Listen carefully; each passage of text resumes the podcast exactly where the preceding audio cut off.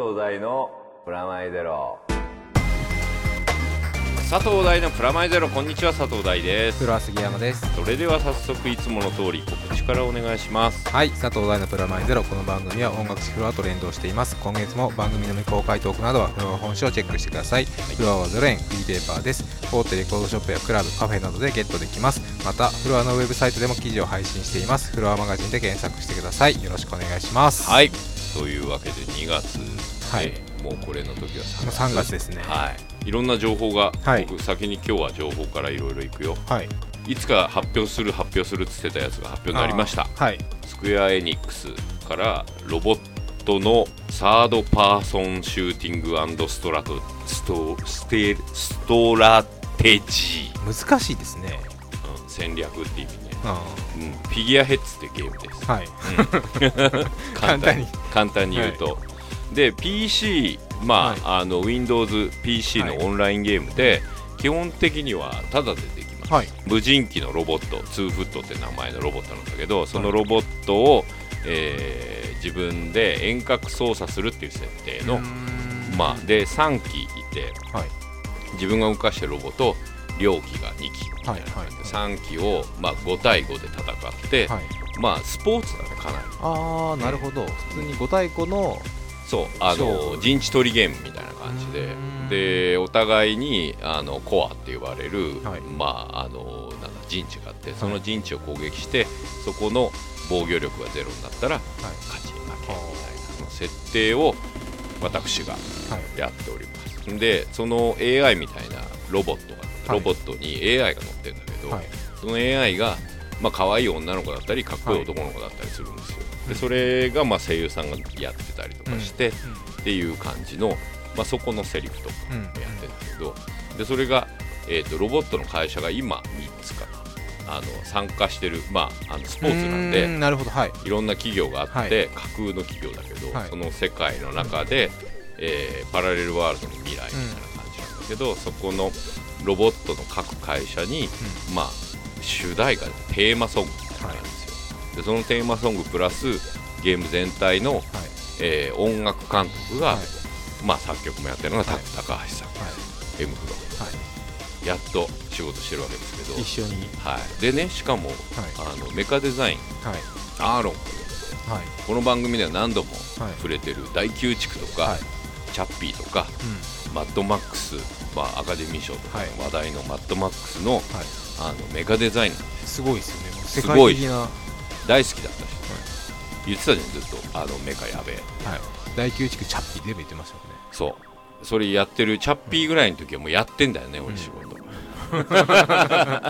でそれを驚いたのが、まあ仕事これ始めるじゃん、はい。でまあ設定とか考えたりとかしてて、ある日ロボが上がってきましたっつって、はい。ロボのデザインバーっと見せてもらったの、すんげえ大宮地区っぽいと思って、やっちゃったかなと思ってたわけ、ってんじゃん みたいな感じがちょっとこう漂ってはい。て、でメカデザイナーがつって、アーロンさんって言ってつって、あ知らなかったんですかじゃあ。いやいやそそれあの先にデザインこうはいわーって見せられて、先だったんですそうそうそうもうがっつりもうイリジウムとかに出てくるようなロボットがいて、あのこれパクリじゃんみたいなしかもなんかここに建設とか感じで書いてあって、まあ、ダサかっこいい感じとかも含めて、まあ、本人じゃしょうがねえよ。みたいな感じだったんですけどそれも発表になってて。すごいですねその組み合わせも。そう。でその人形乗ってんだけど、い。まあ、人形っていうかフィギュアヘッズっていうかはい。AI ね、はい。その AI に乗ってる AI のデザイナーの人もイラストの人がいろんなイラストの人がいて、あ各社で違う感じそうそうそうそう。各社。しかも、えー、と各社の中でも何人かいるみたいな。感じでそれもなんか戦乱神楽の人とかいるの,、あのこのおっぱいがはい大きいとおっぱいで戦うぞみたいな、だから、まあ、大宮地区と戦乱神楽が、はい。と M フローがはい。一緒に仕事してるみたいな、もうねなんかカオス。カオスですね。割とちょっと行き着いた感ありますけどね。そうなんだね。もうカオスですよ。で一応、えーっとまだね正式オープンしてないんですよ。はい。今年中に正式オープンなんですけど、はい。えーっと2016年の3月の上、はい。だから今だよね、はい。今オープンベータをやってるかやるぞみたいな感じかな。試験的にちょっと試せるそうそうそうそう。でもともとタダなので登録してくれれば、あの PC がグラフィックボードが載っている PC があれば、はい。まあ、なかなか環境が厳しいかもしれないですけど、できるし。でうん。あとさっき言ってたタクさんと僕が、えー、とタクさんが作った会社のイメージの曲に僕が作詞をして、はい。そのフィギュアヘッズ役をやってる声優さんたちが歌ってるっていううんうんうんうん。ムービーがうん。のホームページ行くと上がってて。はい。でしかも各社のホームページが各社のカンパニーイメージみたいな感じで架空の会社のね。そうそう凝ってるデザインがあって、そこで一応僕とタクさんの曲が聴けるようになってるんでうん。あのそれは PC あのいわゆる別にグラフィックボードとかはい。ゲームがある PC じゃなくて、うん。Mac とかでも聴けるので、うん。あのぜひチェックしてくださいと、うん。まあフィギュアヘッズで調べてくれればいいかなと、はい。そしてはい。でこれはもう発表になってるんですけど、はい。あの4月から、えー怪盗ジョーカーの新シーズンが、はい。えーオンエアになります。3作目そうシーズン3はい。ということで、4月の1週目の月曜日から、はい。で各社、まあ、今までいろんなとこでまたうん。MX もやるし、はい。えーキッズステーションもやるしあとはい。地方局もいろいろやるんで、ホームページをチェックしてほしいんですけどそれを記念してですねとりあえずサンシャインシティではい。また怪盗ジョーカーの挑戦状なる、うん、なんて言うんでしょうね。あのよくあるような。会場を使ったはい。イベントゲーム、これただなんで、はい。ぜひあの参加してほしいんですけど、えー館内にある謎を解いてみんなで、まあ、お子さんとかもできるやつね、で3月18日の金曜日から4月3日まで、だいたい朝11時から夜の7時ぐらいまでは料金無料で参加できますという感じです。でクリアすると,、えーっとステッカーがもらえるんで、うんで抽選でなんかねサインあの原作者の高橋先生とかのはい。サイン色紙とかももらえるかもみたいな。それで怪盗ジョーカーのまあ先行上映をやりますと。でこれがねあのユナイテッドシネマ豊洲、あのはい。はい東のエデンではい。舞台にしたところ。で、えー4月2日の土曜日シーズン3の第1話を先行上映してであとトークショーを高橋原作の高橋秀康先生と監督の寺本さんとはい。私、そしてジョーカー役の村瀬君とうスペード役の下野君とあと新キャラでフェニックスっていう今回のはい。まあ大ライバルみたいなのが出てくるんですけど、新キャラ。でそのフェニックス役の松岡君3人の声優さんも来ますと、そしてですねはい。いっぱいありますね。次で終わるまだいっぱいあるんだけどね今年今年本当いろいろ情報あるんだよね。でもまああの1月まで何も言えなかったけど、はい。まあちょこちょことようやく。言えるようになってまずゲームが1個でしょ、はでテレビシリーズの、はい。えージョーカーの続きがあってそして私ですね、あのーこれなんかもう言いづらいわ。声優やってんすよ。あらやってるんですよやることになったんですよ。あのねあとのとうとはい。う声声仕事が。声仕事です。あの、えー3月15日 E テレ NHK です、E テレの、えー E テレジャッジっていう番組内の中の、はい。えー顔出し看板ラボっていうはい。番組があってですね。これね顔えーっと観光地とかに置いてあるさはいはいはいはい。顔出し看板あるでしょ？そうそうそう、はい。でその中こう、はい。顔入れて写真撮るっていう、あれが全国にいろんなところにあるじゃん。はい。その顔出し看板を研究する博士っていうのが出てきて でいろんな地方に行って顔出し看板をまたすごいとこ突っ込んできますね。そうそう取材するっていう、えーやつになぜだかドラマ仕立てで。はい。いやいや各観光地の看板を。各観光地の看板を見に行く前にその看板研究博士っていうのがいて、その博士がまあアニメの世界みたいなところにい。るんですよ。うん。でそこのアニメの世界みたいなところにいる、まあ、看板の王国みたいなのがあって、その王国に出てくる、はい。えー邪悪なフラミンゴ、はい。よくわかんないでしょ。これ見ない敵役ですね。敵役。うんまあうん。まあまあまあまあ敵みたいなもんかな、っていうその邪悪なフラミンゴ役、へえ大役じゃないですか。大役だよ。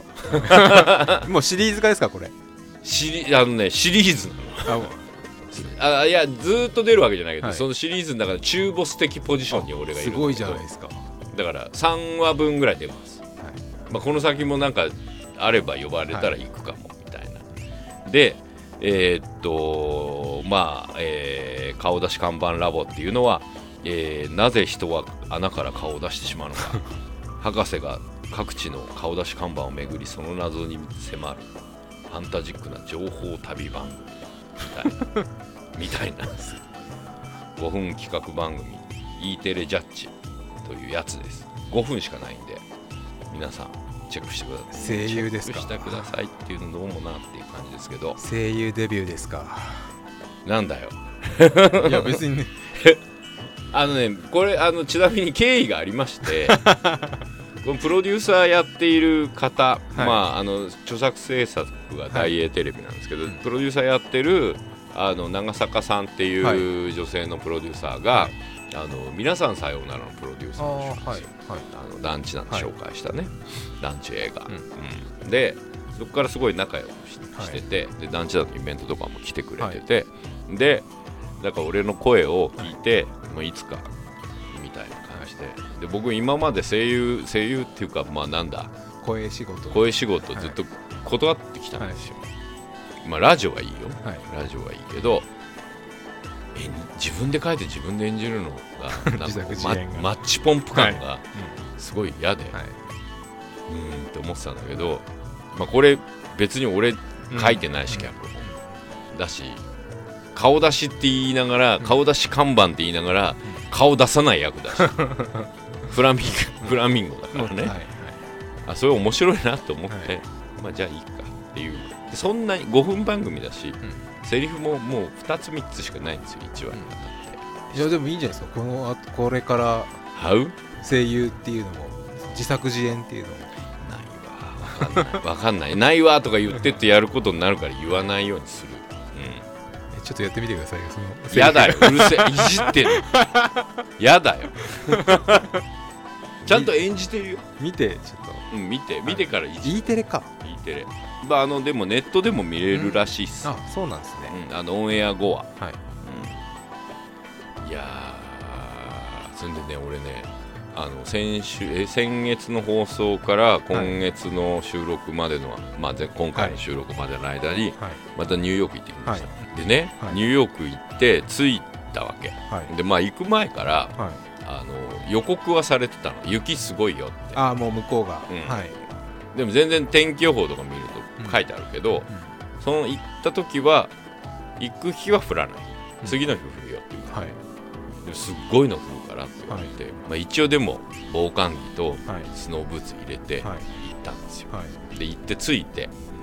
であのみんなそっちで仕事今回もあの前回と同じであのニューヨークで撮影する、まあ、ネット向けドラマのはい。台本、まあ、うん。脚本のアドバイザーっていうかまあなんかまあうん、スーパーバイザーとかそういうのやってるんだけど、他にプロデューサーとか、うん。一緒に行って向こうで合流するたち人たちとか全然バラバラで行ってあて、そういろんな各地から来るんですね。そう。あ各地っていうか、えーっと同じ日に着くわけじゃないし、はい。はい。待ち合わせしていくわけでもなく、飛行機でまあじゃあ、えー現地集合でみたそいうな現地集合ねみたいな、い、ついつニューヨークで集合みたいな、ちょっとかっこよくね、っていう感じで チケットも取って行ったわけ、はい。で飛行機着きました、うその日の夜ご飯食べて、はい。みんなでね、まあ、あのジャパンソサエティ行って、はい。あのい。つもお世話になってる人たちとかとご飯食べて、であ雪降ってきたねって言って、ホテルに帰りました、はい。でそれ一泊じゃん。はい。で朝起きました、はい。もう白銀の世界になってるいいじゃないですかでも。けいいじゃないかって思うじゃん、はでちょっとテンション上がるでしょ、はでニュースつけるわけ、いはい。非常事態宣言あそんなのなってたんですか？でへ100年になんか3番目ぐらいの豪え。雪運がいいのか悪いのか。わからねえ。それでもうえーっとね11時ぐらいの段階ではい。非常事態宣言っぽいことになって、はい。12時過ぎぐらいの段階でとりあえず電車が止まると。はいはい。でタクシー交通機関が島全部車止まる。で緊急車両とあと、まあ、除雪系の車両以外は、マンハッタン島でし走っちゃダメでお店もはい。ブロードウェイも、はい。まあ、ミュージカルいっぱいあるじゃん、まあ映画館も、はい。全部4時までで閉めろ。でデリとかはもう2時で閉まるって言って、はもうそれやばい。それをだから英語でテレビで見たり、で向こうで現地その日に待ち合わせしてた人がいるからあの最初はすごい雪だね、わーいみたいな。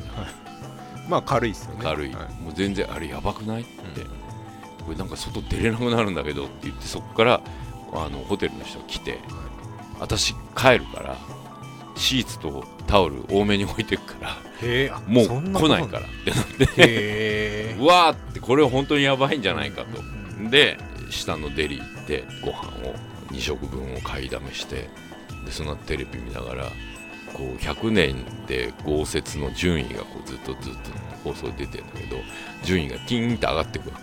最終的に3位になって。夜とかもうだから60センチぐらいを1時間で10センチずつぐらい増えてったのかな、笑けてきて最後の方。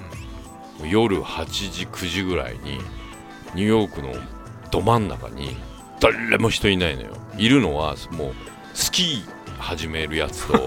やっぱいるんですねいるいるいそういうやつる。スキースキー靴つけてやるやつとあとスノボを始めるやつね、がはいはいはい。でそれを止めようとする警察官ね。それが外をこううろうろしだして、はい。はいで車がこう止まってるじゃん路肩に、でそこの雪がバーって積もって、もう完全に埋まったやつはいはをランページにしてシャーっていくあバカねあのーかっこいい。かっこいいでしょ。でそれをこうやめなさいみたいな感じで言ってる警官ね。はい。もうそういうの外で見えるわけ、い。だからだんだん面白くない俺スノーボーツ持ってるじゃん、スノーブーツ履いて、イエーイってなって外出て、はい。もうバカですよ。それちょっときついっすね。映画とかも見れないわけじゃないですか。見れない。だから結局何言っても何もできないみたいな。だずっとホテルにお金かけて飛行機12時間かかけて着いて、でちょっと友達と食事して寝て起きたら何にもできない。っていうその翌日土曜の夜だったの。で日曜日あるじゃん、あの除雪しねえんだよね。あそのままなんですか？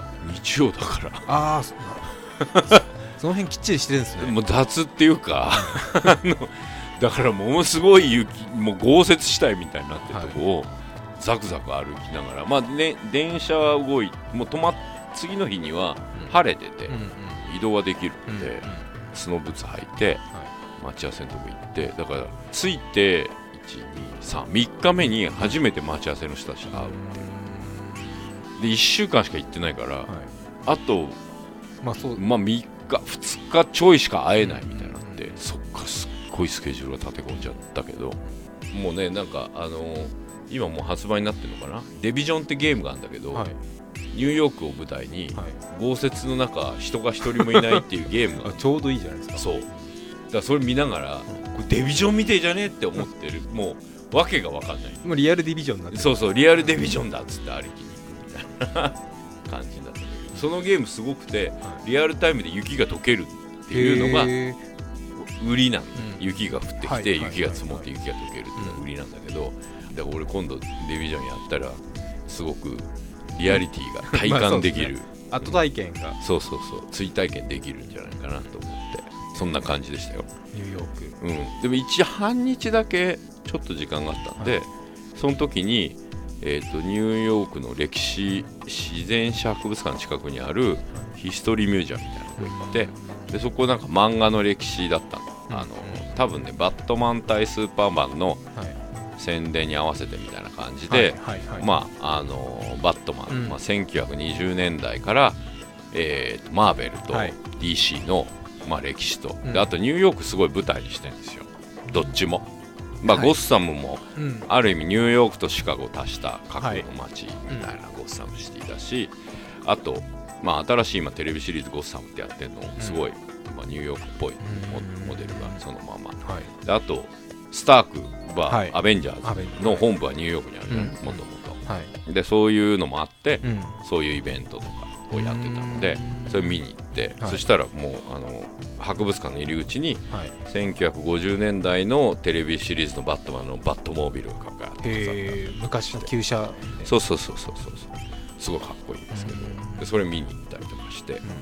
でだからなんかねこう現実と、まあなんていうのゲームとかそういうのはい。がわけわかんなくなってきてるんだけどそこで。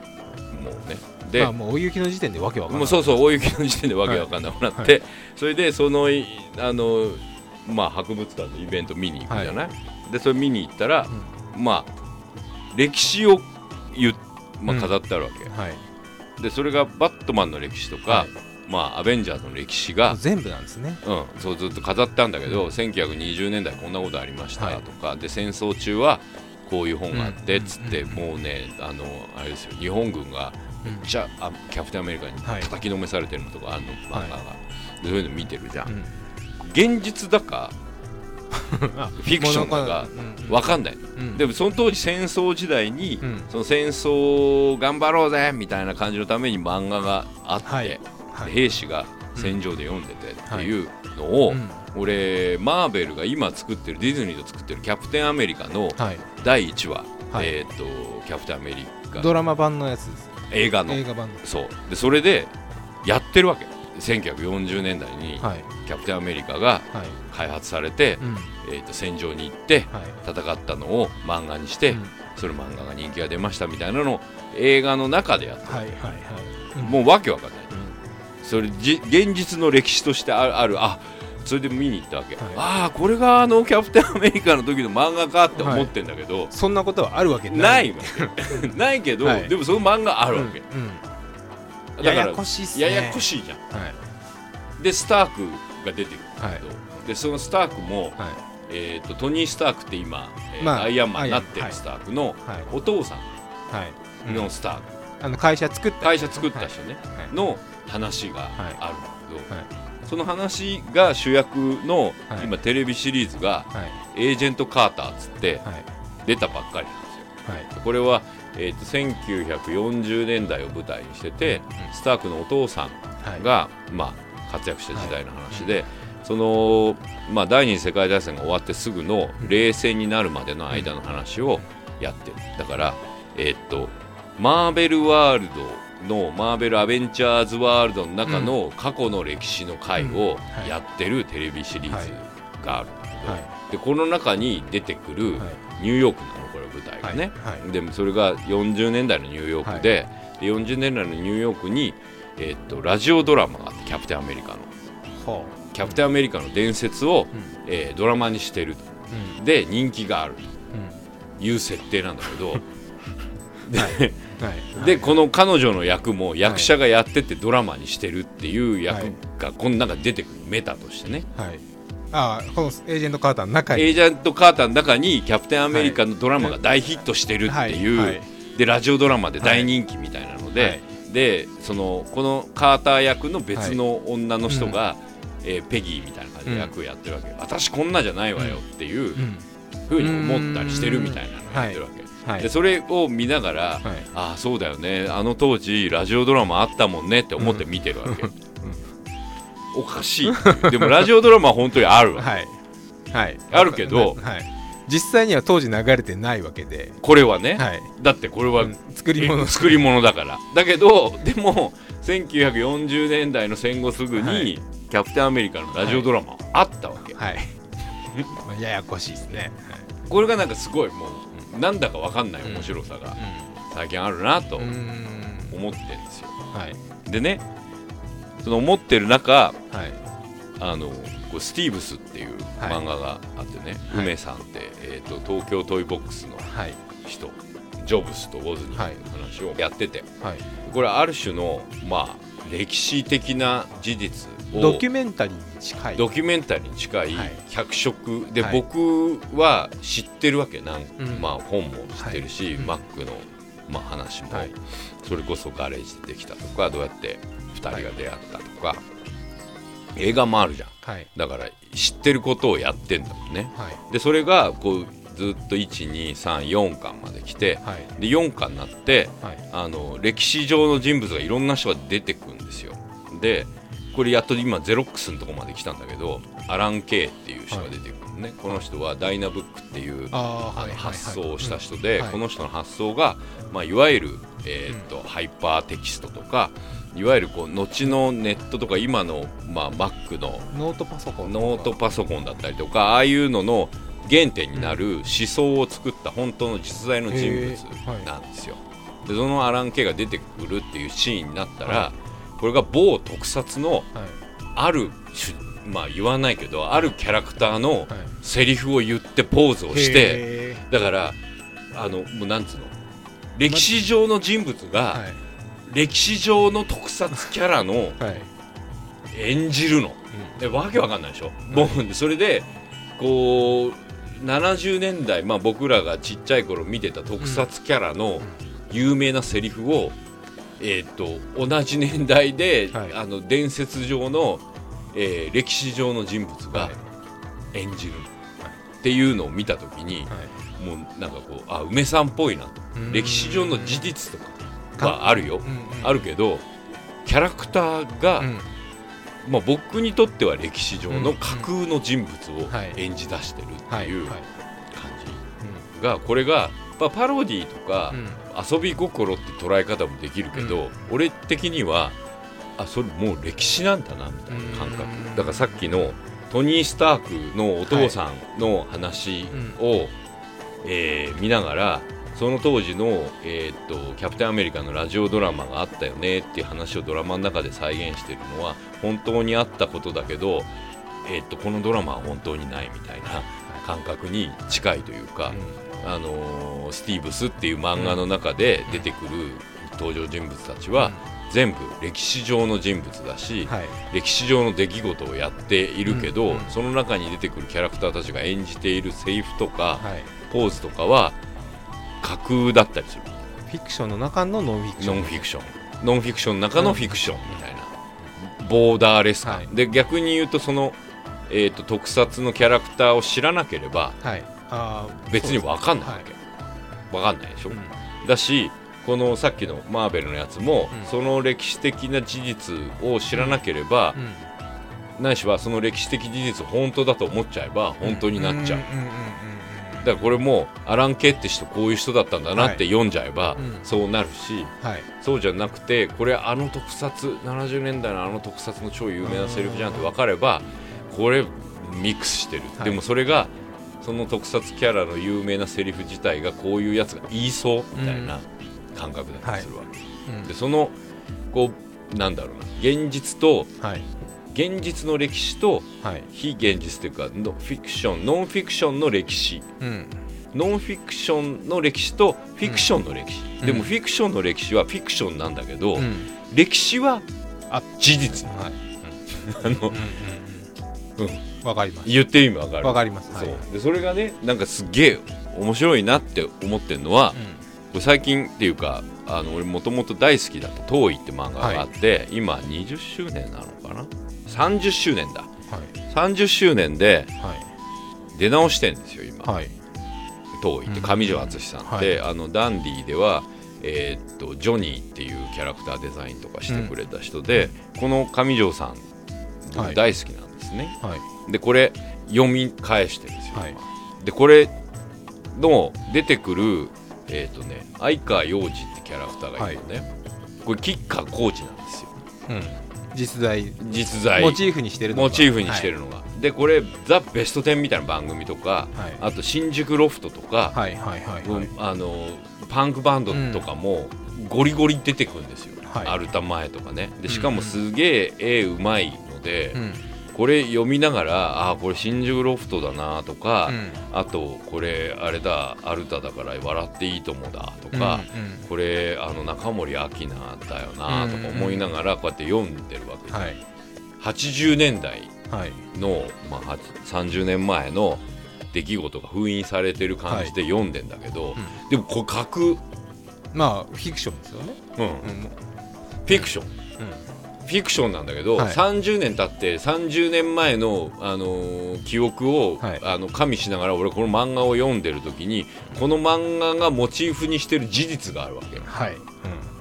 でこの漫画これ後にねこう遠いっていう架空架空のキャラクターと、はい。あの相川洋二、まあはい。吉川晃司みたいな人が、こう2人でライバルになっていくそのツーショットって、コンプレックスなの。なるほど。はい。はい。でだからこれコンプレックスっていうのがはい「Be My Baby、はい。Be My Baby」って布袋さんと初めて。吉川さんのバンドですね。布袋さんのバンドがはい。アイドルとはい。ボーイがはい。バンド組むっていはい。う事象そのものを見た時に、うん。これ遠いじゃんって思ったうーわけ、ん。あのまあ当時よ。どどっちが先かって話ですよね。遠いのが先なんだもん。うでも相川洋二ってキャラクターは吉川晃司がいないと出てこない。はいで多分あのパンクバンドで、はい。まあ、暴力の威力って書いてボーイっていうバンドがね、はい。て、はい。でそのバンドの中の超かっこいいギタリストが、はい。後にアイドルとはい。ベストテンで「モーニカ」って言ってた人とはい。一緒にユニットやって、東京ドームを沸かすみたいなことなんてうん。フィクションですよ。でフィクションに書かれてるから、それが現実として出来上がった時にこれノンフィクションがフィクションみな感じに当時なった記憶をこれ読みながらもう一回思い出して、うん。でしかも今度ダンディでやったその話数はい。があのスペース武道館をいっぱいにする、うん。で2人のユニットの、まあ、ダンディとこのジョニーがユニット組むみたいなやつででそこが向井秀徳さんが音楽やってくれたんだけど、向井秀徳さんのお兄さんたちがはい。ボーイとか大好きだから、はい。布袋さんみたいなリフではい「Be My Baby」みたいな曲をやる、はい。でロゴも上杉さんってはい。ビバップとかもやってるデザイナーの人がもうどう考えてもコンプレックスみたいなロゴで、ドロップキックスっていうバンドね、はい。架空のバンドのはい。ロゴとか作ってるはい。もうなんか何が現実か分かんない。でそのスペース武道館の花が飾ってあるところにはあの向井秀徳とか あの、まあ上条敦って書いてあるわけよ、おめでとうみたいなもうな何が現実かもう全然分かんない感じになってこの遠いが出てて現実の歴史と,、うん。えー、とフィクションの歴史がうん。そのままこう折り重なりながらうん。人の物語の記憶になってってんだなっていう感じなわけですよ。はい。でこれ不思議なのは物語が現実を作ってるのか現実が物語を作ってるかっていうのがはい。もうさっぱり分かんなくなってるなっていうのがここのとこだけど、うんあのーでもなんかそれここのとこじゃなくて、うん。結構30年ぐらい前から普通にあったなっていうのを改めてうん。思い出したり、うん。まああのースティーブ・ジョブスたちの漫画とかだって、はい。これもうだって60年代の話を、うん。もうだでもこれ読んでて不思議な初めて読むのにうん。知ってる話をやってるわけ、はい。うん。うん、あ知ってる知ってる。ここではい。ジョブス会うんだよねとか、このガレージで作ってあこれビル・ゲイツ来たみたいな、はい。ビル・ゲイツ超美少年なんだけど、うん。あのね。これビル・ゲイツ。へでこれで4コマ漫画「ゲイツくん」っていうーはい。最後に書き下ろしではい。もうアニメのキャラみたいになってる、はいゲイツはい。でもこれこれアニメのキャラみたいだなと思って読んでるけどこれ本当ののエピソードなの全部。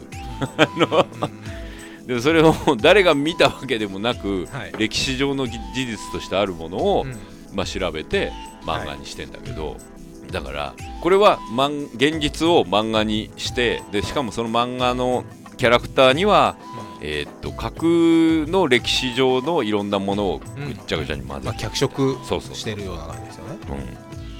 うん、いやだからねもう俺が演じてみたりしてももう全然いいんだ。もうそそんなのはもう小さいことだと。そうもう全然こうぐちゃぐちゃだっていう、まあ合ってるか分かんないですけど大河ドラマとかもそんなもんじゃないですか。うん。過去の歴史を今っぽく見せたりとあかそうそうだから今、えー、あのと真田丸ね、うん。三谷さんが三谷さんが。やって多分今っぽいネタも入れてんの僕もちょっと途中までしか見てないから分かんないですけど。あのね多分セリフが現代交互なんだよね、うん。うん。うん。だからもうその時点で全然、うんまあ違うんだろうなでもそれも事実実だと思ってる人もいるし。中にはいるだろうし。でもあの人物造形のモチーフにしてるものは事実、全部そうなんですよね。だからその辺の面白さが、うん。あえてやるか知らないでやっちゃってダメですみたいな感じとはうん。なんか違う感じがするなと思ってて、あの村上隆さんがはい。最近今500羅漢っつってやってますね。ヒルズでやってるやつ。あれも見に行ったんだけどさ、はい。俺。あれもだから知ってるうん。羅漢うん。をはい。知ってるアニメっぽい表現でうん。ぐっちゃぐちゃにしてるわけ、はい。だるま大使とか、はい。あこれ知ってるみたいな。サンプリングしてるのと、はい。あとドブ君みたいなのがいて、あはい。これカナダさんの原画を利用してんなとかはい見てて、でもそのカナダさんがこの原画を、まあ、現場大戦とかの原画描いてる歴史があるけど、でも現場大戦は架空でもカナダさんは現実。みはい。たいな、うん。でそのそれで言うとダルマ大使はうん。架空、でもあの絵はあの江戸時代にあった現実。みたいな、あだから手つきこの人一緒だな。とうん。思ったりとか、だからそういうこうパクリとか、えーっとリスペクトとかじゃなくて、もうちょっとなんかこう、モチーフうん、にモチーフでそのモチーフがうん。歴史的な事実の意味と、うん。あと,、えーっとフィクションの歴史の中での事実の意味がはい。レイヤーがある、そうですね。よくあれですもんね、うん。3億円事件とかそういうのがあそうそうそうそう。作品とかたくさんあります、ありすぎて、はい、もうどれがどれだか分かんなないいっていう、であそうそうそう。澤田研二が犯人なんだよねって、うん。わけのわからない、うんはい。ドラマやってたから、っていう感じになっちゃう。感じうんっていうか、近い将来あのあれとかもなりそうですもんね。一昨年ぐらいに出たあのスパイのスノーデン？スノーデンとか。あそうそうそうそう。ああいうのはもう本当にドラマになりやすそうな。ドラマもななるし、なってんじゃねみたいな、うんうんでそれがそのドラマとしてそうなってんのか、うん。それとも現実が、はい。えーっとドラマになったのかって分かんなくなっちゃうんだろうなっていう感覚があるよね、うん。でそれがなんかでもすごくまあそうですね面白いです面白い。面白いしその手つきでうん。こう世界観を構築するって感じが、まあなんかだから未来を予想して追い抜かれた時に、あなかった未来なんで、うん。じゃなくて、はい。あの今の現実から2つの過去があって、はい。作品内の過去と,、はい。えーっと事実。の過去があるっていうのをこうメタ的にうまく利用しながらドラマを作るっていうのが作法なんだなと思ってんですよ。もうなんかなんだかんだ言ってあのインディ・ジョーンズって本当にいたんじゃねえかっていう気持ちがあるじ うんうんゃん。あのうんいねえけど、はい。はい。うんああそうそうそう。あそこのエジプトのあそこでとかって、うんうん。いやいやいやあそれ映画だからみたいなはい。感じ、うん。でもそれがいい悪いじゃななくなってる、昔はそれを間違ってるとか、は良くないとかいう感じだったけど、もうそういうんじゃねえんだなっていう感じがしてる、そうやって見るとパクリとかうんはい。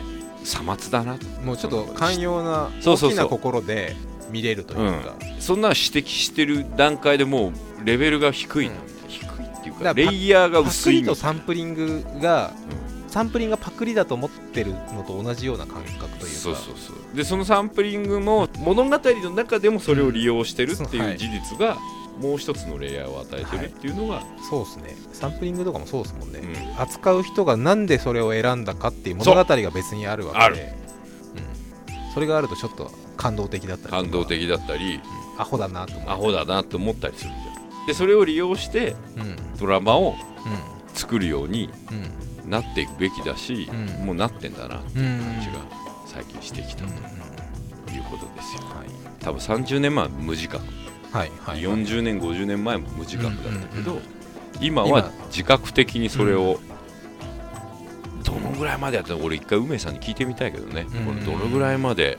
でも半分遊び感覚なところもあると思うんですけどただそれがハマるうまくハマるっていう。ハマる、うん。でも年代合わせてる気もするんだよあねーそれは多分あるかもしれないですね、うん。だからその特撮ヒーローがさ、はい。決してなんだ仮面ライダーゴーストとかじゃないわけ。うん。それこそあのちゃんと70年代のこの時期の人を使う、はいはいはい。だからそういう作法はある気がするな。でも今それこそ大宮地区もそんな感じじゃないですか。うん。やっぱ当時あの、う昔のうん。をそのままやうまく使うという。かそれは自分たちの好きなものだったりそうそうそうそう。白間侍的だったり、それがもっとリアルうん。感覚というか年代も合わせてうん。やってくるようになるっていう、うんそうだよね。だからなんかこのそうフィギュアヘッズもそうだよね。タックさんがいて、うんアーロン・ペックさんがいて、でん。戦乱神楽があって俺まあ、がいるって、今っぽいところが、ぐっちゃぐちゃだもんね。う、ん。で僕らがモチーフにしてるのはボトムズとかだったりはいはい。あの SF3D って前この番組でも紹介したあのロボットもの、はい、みたいなのをモチーフにしてるから、もうなんかわけわかんない、うん。でも面白い。そんな感感じですよ。はい。また来月はまたちょっとなんか言えるニュースが増えたりするといいなまた増えるかはい。今年ちょっとそういうそういうことを意識しながらうん。い。くつかの新作をやってるんでそれはでも、えー来年？ああもうそっか。か再来年ぐらいな。んでそれもちょっと期待しててくださいというわけで今回も「プラマイゼロ」は佐藤大と。浦和杉山がお送りしました。それではまた来月